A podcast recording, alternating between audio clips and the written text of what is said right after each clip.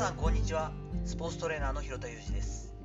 アスリートスポーツ現場でトレーニング指導をしたりスポーツ施設や現場のディレクションをしたりトレーニングやトレーナーの働き方について情報発信をしたりしています。最初に新しい告知をさせてください。本日、えー、3月25日、えー、午後4時よりというかはもうなったんですけれどもスポーツトレーナー生き残り戦略に必要な思考17選という Kindle 本をリリースいたしました。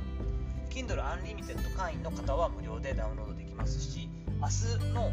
夕方4時からだと思うんですけれども5日間無料ダウンロードにてお読みいただくこともできます。URL 貼っておきますのでぜひダウンロードして読んでいただけると嬉しいです。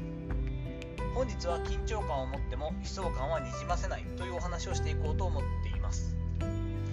スペインやドイツなどでプレーしているサッカー選手が日本代表として招集され国内でプレーということ当たり前になってきましたよね。昨日の日本代表対ウルグアイ戦サッカー1対1のドローではありましたがまああっという間に集まってですね短い合宿をしたりしながらプレーマッチをしてですねその後また各国に戻っていったりってすごいハードですよね。そして片や WBC ワールドベースボールクラシックで優勝を飾ったメジャーリーグベースボール日本人選手たちはすでに各チームに戻っていて試合に出始めてるわけですよね3日ぐらいですよね。大谷選手なんかも、えー、マイナーの試合ではありますが5回1失点の登板をやってきているということをやってましたそもそもの体の疲れというのは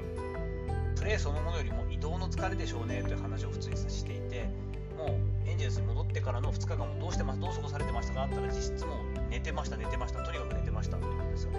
これから1週間ぐらい本調子にはならないかもしれないけどその間の睡眠特に今日とか明日の睡眠が大事だと思ってますなんて言って大したもんだなと思ったりしていますどの選手もプロ意識が高いしそうでなければ今のその世界規模で戦うメジャースポーツの中ではずっと戦い続けて結果を出し続けることはできないんだろうなと思っていますこの辺りのグローバルになってきたメジャースポーツに関しては20年前とはだいぶ違うよなとその時とはまた違うこの自分を律する自立が求められるだろうなと思っています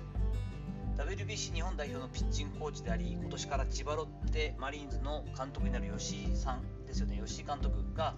市長の中でですねプロ意識とはというところの話をされていました。ああなるほどなって分かりやすい言葉でやっぱり吉井さんらしいなと思ったんですが自分のパフォーマンスを最優先に考え生活の何においても優先順位を保つ姿勢を持つことだという表現をされていました。まさにそうだよなと私が知っているプロ選手というかプロたちもですねそういった姿勢で仕事に取り組んでるよなと思ってたんですね。でずっとそこの部分に関してはプロたる人たちがそういう姿勢でやってるというのは変わらないしそういった人たちこそが結果を出していくんですけれども大きく変わったなというその姿勢の部分っていうのが、えー、今回 WBC で改めて感じたことなんですね。それが悲壮感の有無というところなんですよね。大谷翔平選手はもうその代表格ですがサッカーの例えば日本代表堂安律選手なんかからもそんな感じがするんですけども緊張感であったり相応の危機感は感じる。悔しいとかここが勝負だっていうドキドキ感というか自分で盛り上げてる感じはあるんですけど彼らから悲壮感は感じませんよね。昭和世代のプロ野球選手だった、えー、私の父広田澄夫というプロ野球選手だったりですね WBC 第1回2回での優勝の立役者イチローさん。もう日本のレジェンドですがイチローそこはかとない悲壮感ってちょっと漂ったりしていませんか少しこう武士は食わねと高用事というかですね痛いとか辛いとか何て言うんだろうなそういうのも一切外に出さず悶々と自分で抱えるんだみたいな責任自分の責任でやるんだみたいなところを感じてたものなんですけれども私はね個人的にはそうやって感じていたんですが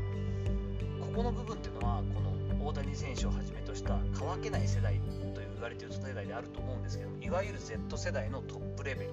たち。の選手たちに関しては緊張感はあると。プロ意識も高い。しかし悲壮感がないという。ある意味異次元の高みを見せているのかなと思ったりもしています。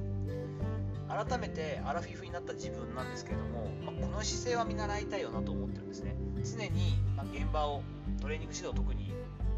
なりわいとしているメインとしていますからその現場でおいてですね選手たちを弛緩させないダラダラっとやらせないとかですねあははっていう感じは作らないようにはしています。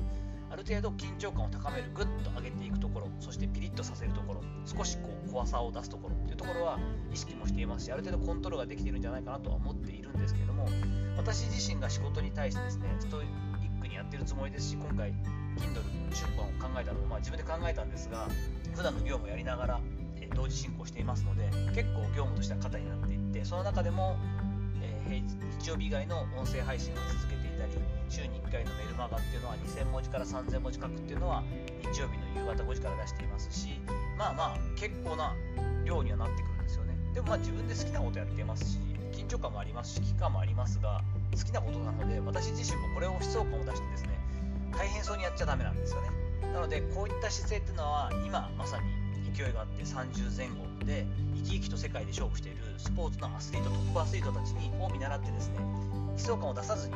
淡々とというかですねやるべきことということとしてどんどんどんどんクリアしていく。そういったところをポジティブな様子で見せていくことが次世代たちのスポーツトレーナーだったりとかトレーニング指導者だったりとかスポーツに関わる仕事をしたい人たちにとってもいい背中を見せれることになると思うのでそういったところを意識しながらちょっと今後も過ごしていきたいなというのを考えたりしています。さていかがだったでしょうか？本日は緊張感は持っても悲壮感はにじませないという私の決意表明のようなですねえー、っと回にさせていただきました。本日の話のご意見やご感想などあればレター機能を使ったりコメント欄にお願いいたします。いいねやフォローも引き続きお待ちしております。どうぞよろしくお願いいたします。